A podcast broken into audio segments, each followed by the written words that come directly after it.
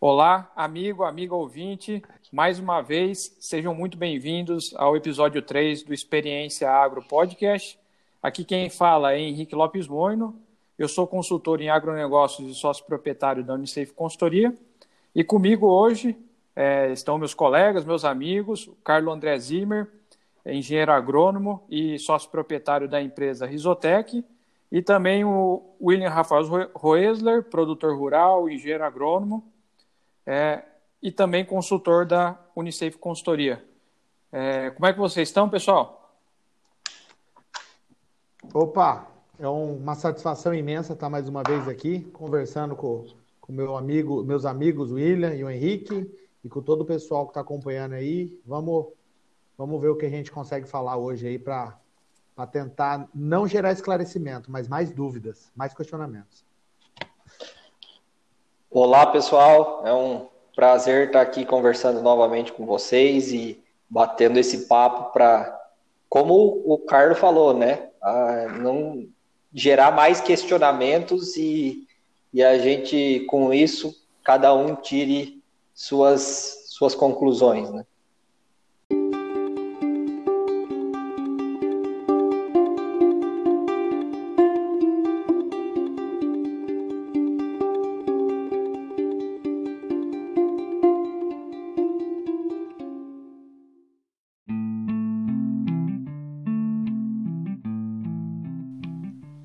Show de bola. Com essa introdução aí maravilhosa, a gente já parte aí para o início do nosso episódio. E hoje a gente vai tratar de um tema que é bem discutido aí nas rodas de produtores, na, nas rodas de engenheiros agrônomos e, e técnicos aí na, na, na, agricultura, que é, é a rentabilidade da safra de inverno, ela compensa o risco? E como o próprio título do, do, do nosso episódio já remete, é, a gente vai falar bastante de risco, né? Nessa segunda safra, safra de inverno. E aí eu queria saber de vocês, pessoal, quais são os principais riscos que vocês enxergam aí para essa safra de inverno, a safrinha? É, o Henrique, eu acho que é, hoje é uma data, hoje é uma época bem interessante para a gente abordar esse tema, né? Porque acho que se falássemos algum tempo atrás, seria, seria todos contra um, né? A ideia. A gente teria muitos argumentos para falar contra né, a, a, ideia, não contra, né, mas do, do, do, da utilização de uma maneira racional dessa produção em segunda safra. Mas agora temos uma supervalorização de produtos no mercado, não só do milho, como o trigo, né? Também está com um bom valor de mercado e uma perspectiva enorme agora nas próximas safras aí que os estoques mundiais estão baixos, então de se manter esses preços altos. Só que a gente tem que colocar no, no, na balança, né, na ponta do lápis aí, esses riscos que você está falando. Principal, é, é, os riscos climáticos. Quando a gente fala aqui, a gente do, do norte do Paraná, que é onde a gente está situado, mas isso pode ser abrangido para o Brasil inteiro, a gente tem problemas de é, falta de chuva nessa época do ano, do plantio da, da safrinha. E para algumas regiões mais específicas, como a nossa aqui do norte do Paraná, é ainda problema com, com geada, né? Por, dependendo da época que for feito o plantio. E além disso, acho que um dos fatores complicados dessa época, de, desse acondicionamento, desse uso né, do, da, da segunda safra, é a, a, correria que a gente acaba fazendo para conseguir complementar essa primeira e segunda safra. Às vezes a soja atrasa o plantio do milho, que atrasa o plantio da soja, ou o trigo, e assim vice-versa, sucessivamente. É, é, é, uma, é uma coisa que a gente já estava falando em outros episódios. Tem que ser muito bem organizado, tem que ser muito na ponta do lápis para você tomar esse tipo de decisão. É, como o Carlos falou, é, os riscos aí da, da safrinha, né? A gente falar nessa da safrinha, da, da, da cultura de inverno em geral, né? Vamos dizer, trigo, milho, né? Seriam as principais aqui da, da nossa região, é, e também de, de uma boa parte do país, né? Boa parte do país o milho também é, é a principal, né? Não teria tanto trigo. Mas o, o, no quesito preço, a gente está em uma época complicada de falar isso, porque o preço está tá valorizado, né?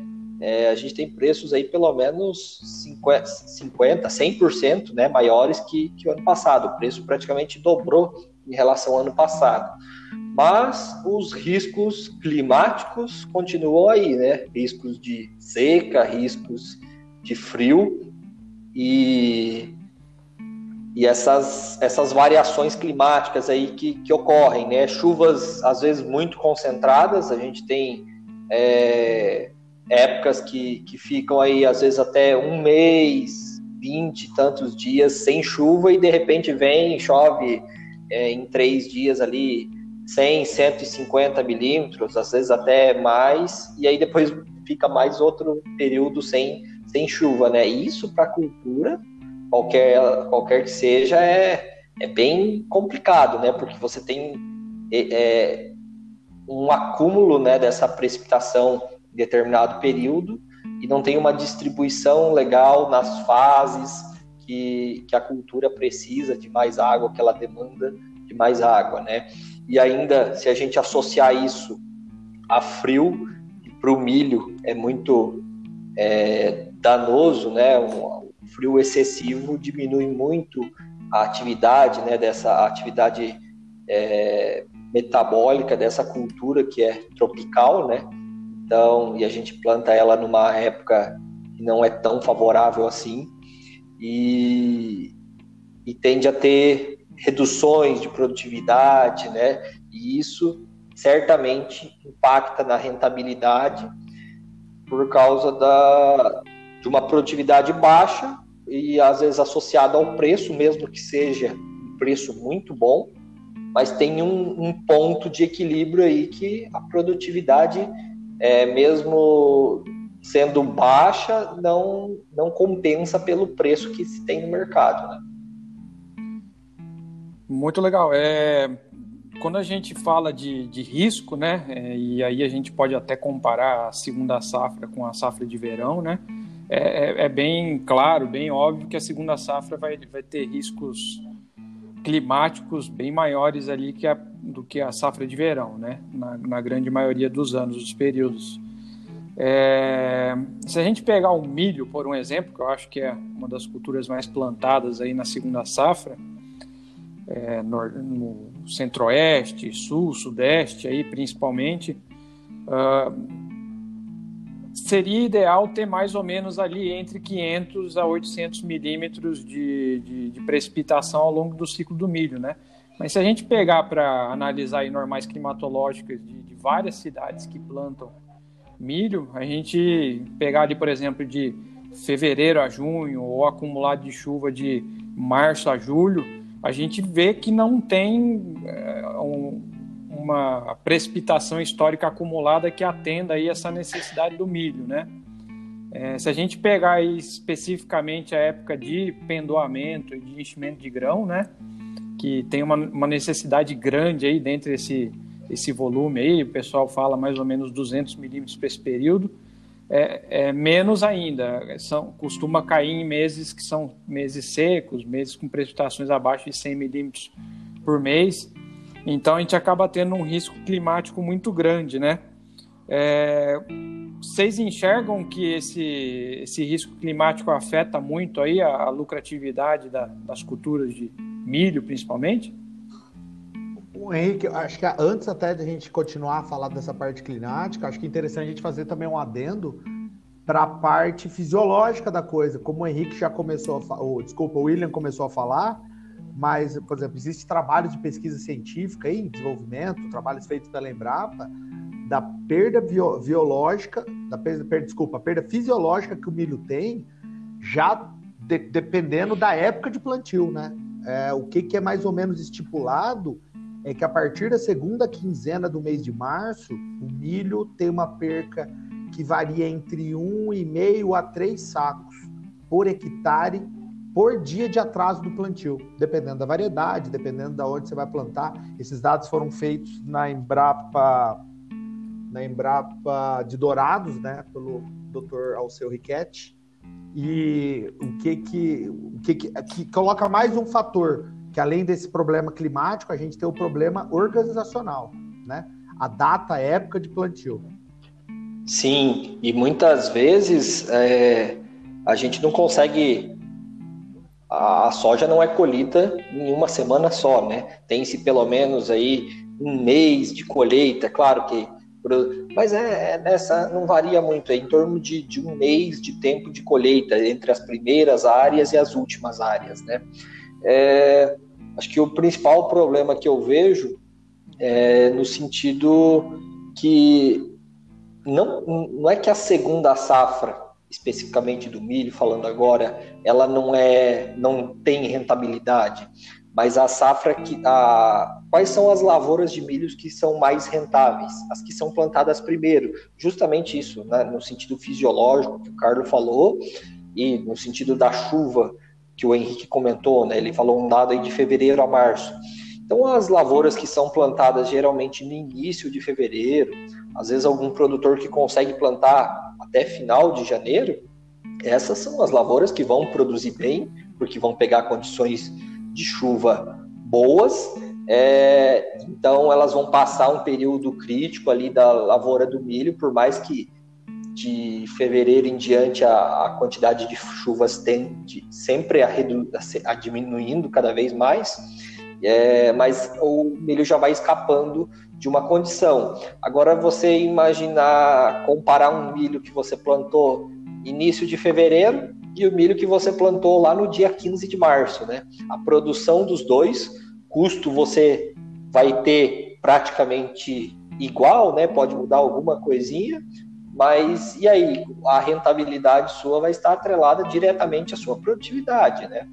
É, um vai produzir, tem a chance de produzir muito bem, e o outro, por já estar numa, num fim de janela, vai ter uma produtividade bem mais baixa, e isso, quando a gente coloca no preço, seja ele qual for, seja o preço alto que a gente está tendo hoje aí, ou preços de um ano atrás que estava na casa aí dos 45, 50 reais a saca, é, tem um impacto bem grande, né? Ô William, então convém é, planejar e estudar muito bem é, quais áreas da fazenda realmente são aptas ali à implantação do milho. Claro, em cima de prognósticos climáticos ali para entender o que, que vai acontecer da data do plantio para frente, mas também entendendo quando que a soja de verão está saindo daquela área sendo colhida, né? É, exatamente.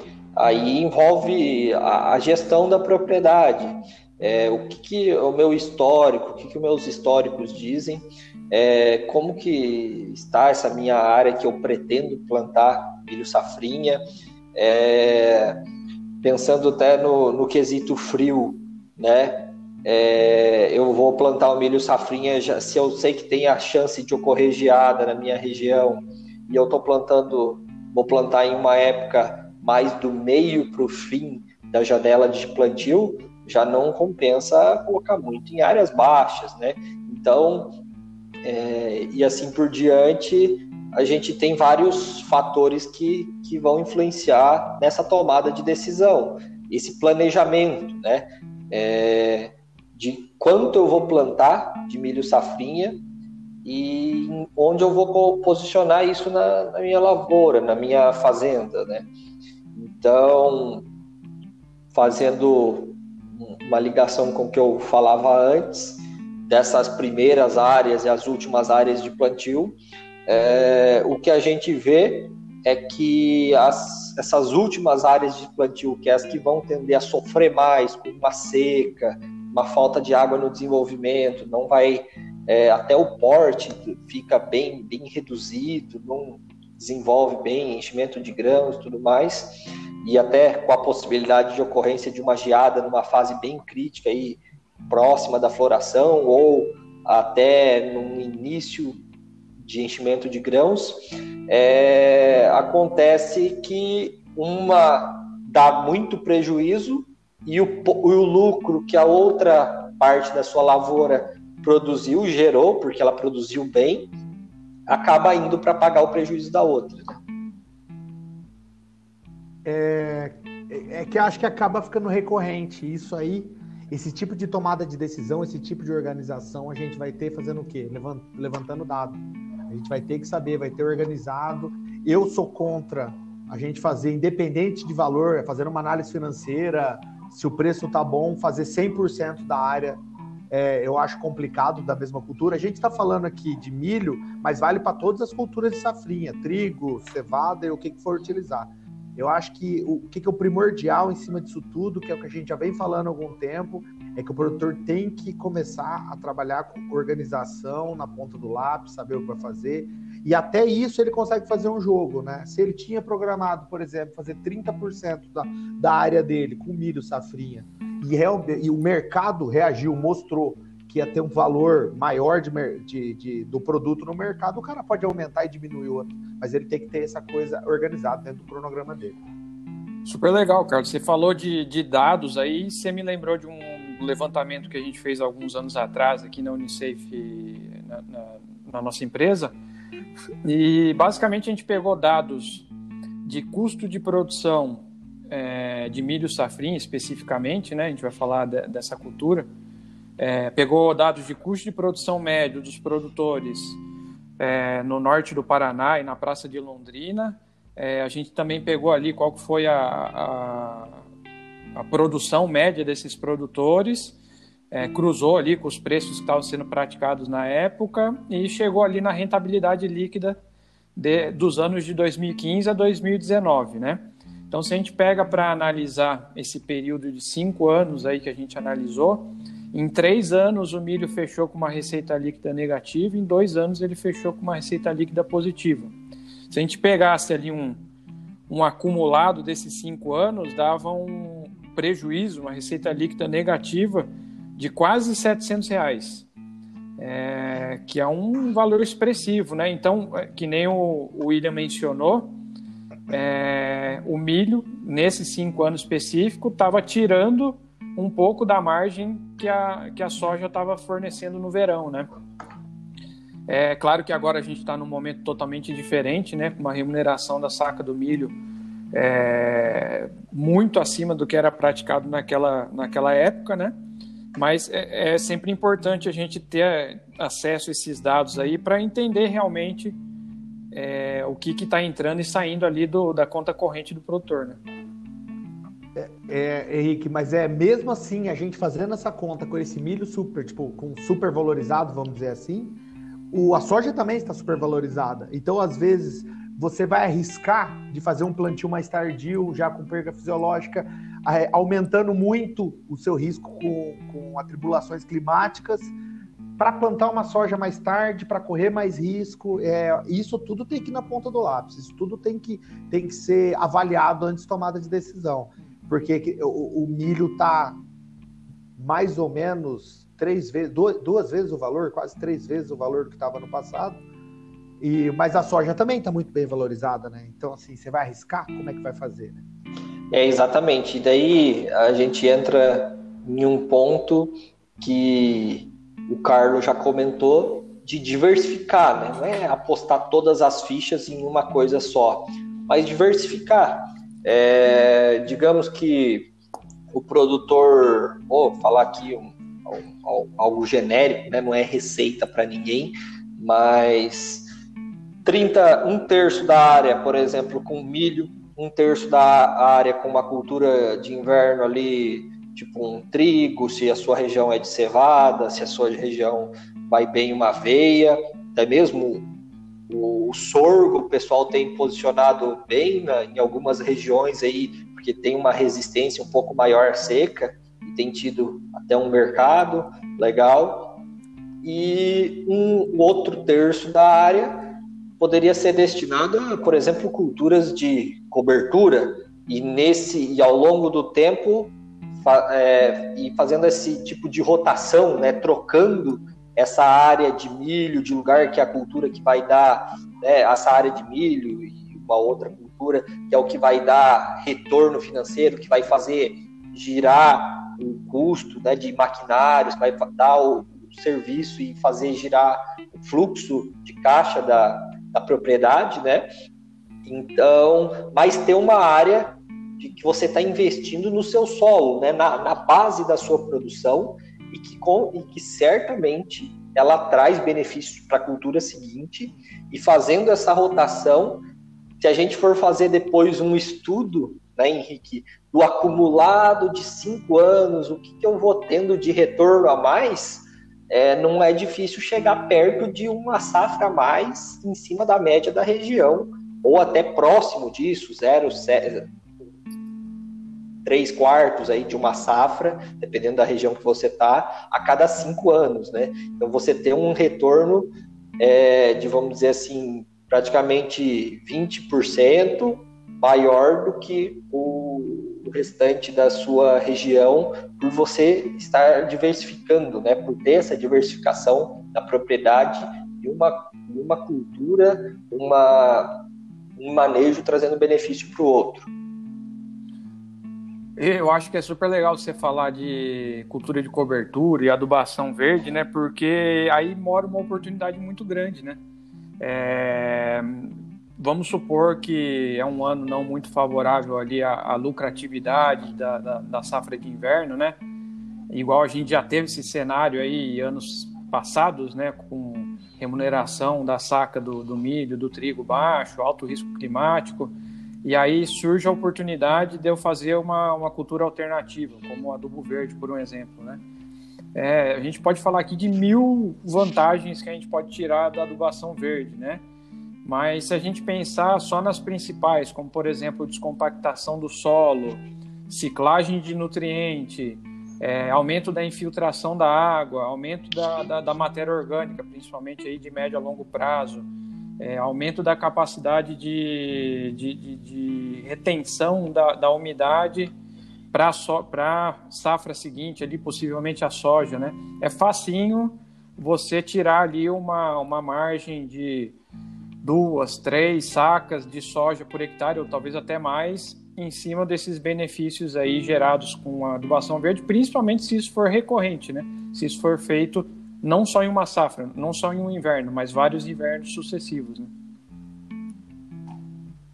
E, pegando o gancho no que você falou, Henrique, uma coisa bem interessante, que a nossa ideia, eu, eu até falo que o agrônomo, a ideia do agrônomo é minimizar risco, né? Risco a gente vai ter em todas as safras, primeira e segunda.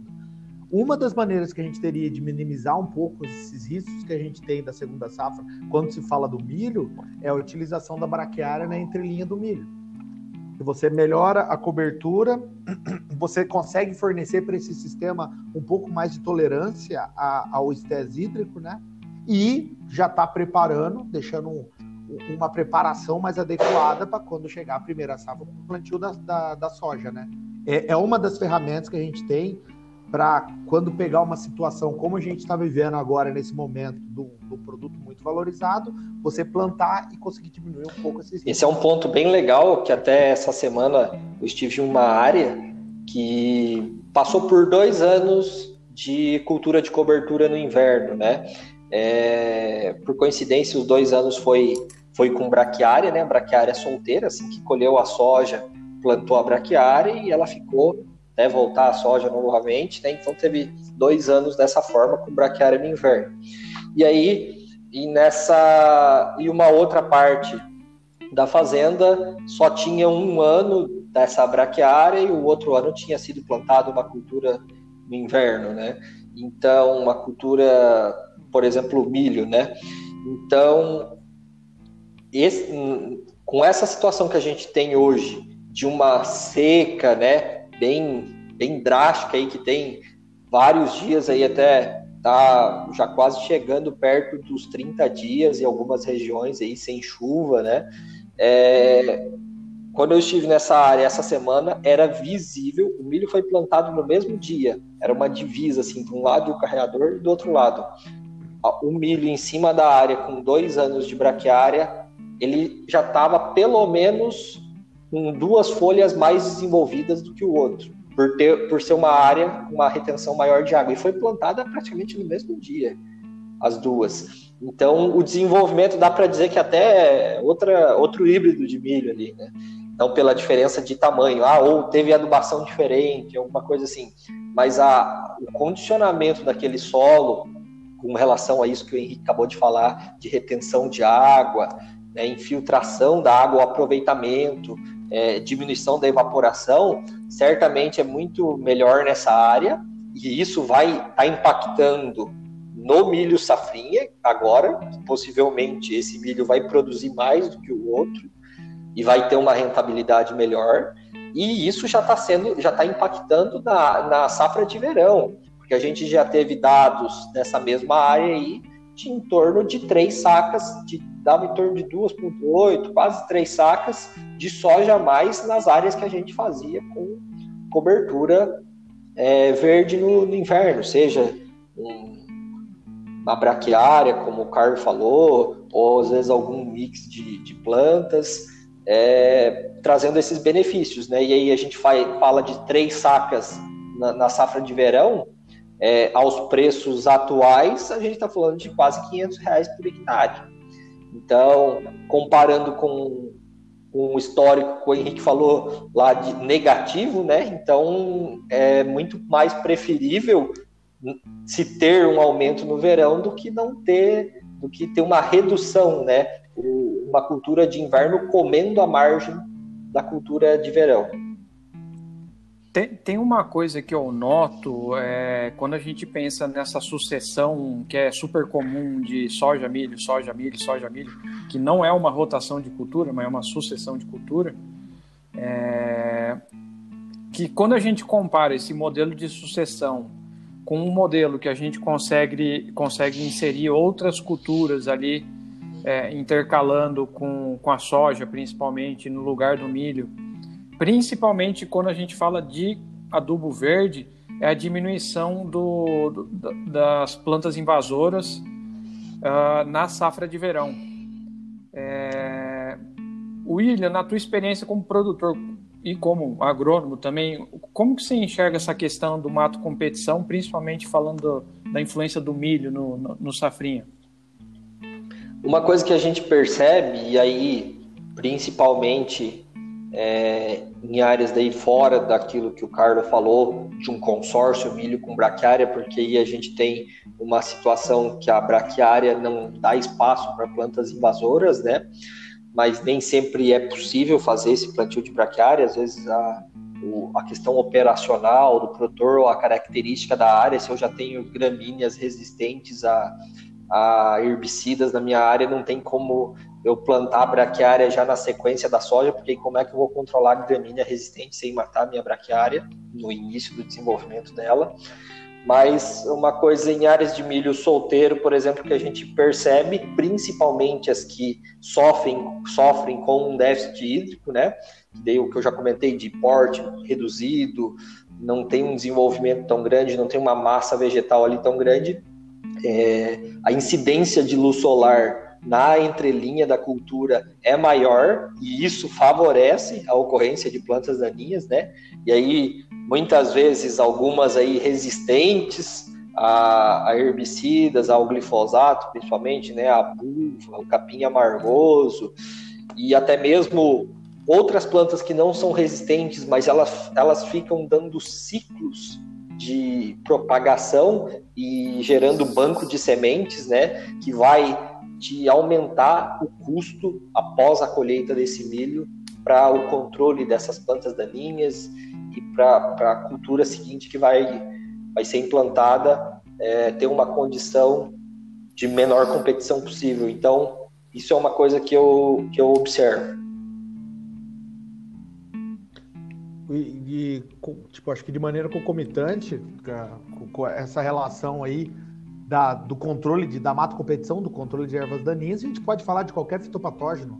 Quando a gente faz uma cobertura, quando a gente, vamos, vamos dizer assim, como o Henrique falou, interrompe essa sucessão, a gente tem uma, um controle muito maior de pragas, doenças, é, você consegue espaçar muito mais né, o uso dessas áreas agrícolas, e então você consegue eliminar bastante o vetor né, dessas doenças e o inseto em si. Então, é, é eu acho que, às vezes, quando parece que a gente está deixando o solo em pousio lá, que você está tendo, vamos dizer assim, deixando o solo parado, está deixando de, de ganhar dinheiro, tem muita gente que tem esse tipo de raciocínio. Na verdade, eu acho que você está preparando e deixando esse lugar muito mais adequado para conseguir fazer, seja a primeira, seja a segunda safra, depende do seu, da sua organização, né? Da, do seu sistema de produção, eu acho que você está preparando, condicionando melhor esse local para fazer uma agricultura mais qualificada. É, a gente, é, aqui na Unicef Consultoria, trabalha muito com fertilidade de solos e uma coisa que eu enxergo como uma grande oportunidade também é, do, do, de não plantar em área total ali é, o cultivo de, de safrinha, especialmente o milho que vem logo depois da soja, é também uma janela operacional maior para implementar correção de solo esse, principalmente manutenção ali, de sistema de plantio direto, né? Você ter ali um bom tempo para poder receber os corretivos, distribuir adequadamente, né? Eventualmente, se tiver que fazer algum trabalho de preparo de solo também, você conseguir operacionalizar isso tudo sem, sem correria, é, com tranquilidade, pensando ali na manutenção da fertilidade, né? Eventualmente ali também questões que envolvem é, conservação de solo, construção de terraço ou até a manutenção de, de terraços, né? Isso daí é um, é um, conforto ali que o produtor ganha também, né? É, é, claro que é um caso específico, não é todo ano que, que você vai fazer isso na maioria das propriedades, né?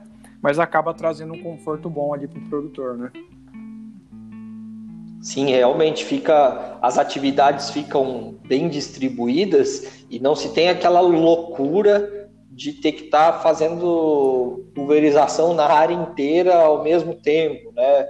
Por exemplo, então é, é uma janela operacional um pouco mais folgada e que dá tempo para a gente fazer essas manutenções no, no solo, né? Que a gente vem, que o Henrique comentou, e que é, é similar, é, assim como a gente, né? Tem hora que a gente tem que parar para fazer uma, uma manutenção, para fazer alguns exames. O, o, solo a gente tem que parar ele por determinado tempo. Parece que está sendo prejuízo, nossa, estou ficando parado, mas é algo para não para te evitar custos maiores e te trazer benefícios é, a médio e a longo prazo, né? Porque são, são cumulativos, né? Esses, a, a, diversidade ao longo do tempo, a diversidade de culturas, né? De manejos, ela vai trazer resiliência para sua lavoura ao longo do tempo. É, se você evita de ficar tendo é, resultados negativos, a sua capitalização é maior, seu balanço final aí acaba sendo mais positivo e, e cada vez você vai ter condição para melhorar mais, né? Você vai ter capacidade de investir na sua atividade e estar sempre melhorando ela, buscando o que que a gente está falando aí, que é a rentabilidade, né? Que é ter um resultado líquido maior. Eu, eu acho que, de maneira genérica, tentando dar uma abrangida nisso aí, é o seguinte: a gente já teve muito a ideia de falar o Brasil é o país que consegue fazer três safras no mesmo ano, né? É uma coisa que sempre o pessoal enfatizou, e eu acho que o que a tendência para o produtor rural daqui para frente não é que ele vai fazer uma safra por ano, mas ele vai preconizar uma, seja ela de primeira ou de segunda safra, e ele vai fazer os sistemas, ele vai fazer as outras safras ou, ou as outras, os outros manejos que ele pode utilizar nesse meio termo de forma a, a, a favorecer essa cultura. Seja o cara que vai preconizar plantar o, o, milho de safrinha ou a soja de verão, o que ele for trabalhar de forma subsequente vai ser para facilitar, ajudar e melhorar o sistema melhorar o plantio naquele, na, no sistema que ele escolheu. Show de bola, Carlos. Obrigado pela sua, pelo seu fechamento, sua conclusão aí do nosso terceiro episódio. Queria agradecer muito aí a, a presença de vocês novamente.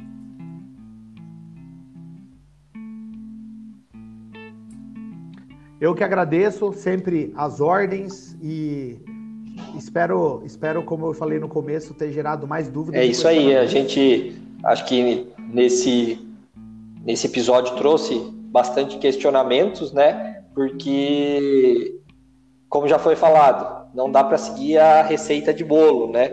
Não, não existe receita de bolo. Cada produtor, cada um vai ter que analisar a sua condição, né? A sua condição financeira, a sua condição biológica do seu ambiente de produção e tomar essa decisão. Mas o que vale, a mensagem que fica é que tem que a, gestão tem que ser muito boa, o planejamento tem que ser muito bom para que a rentabilidade seja expressada e que seja aumentada.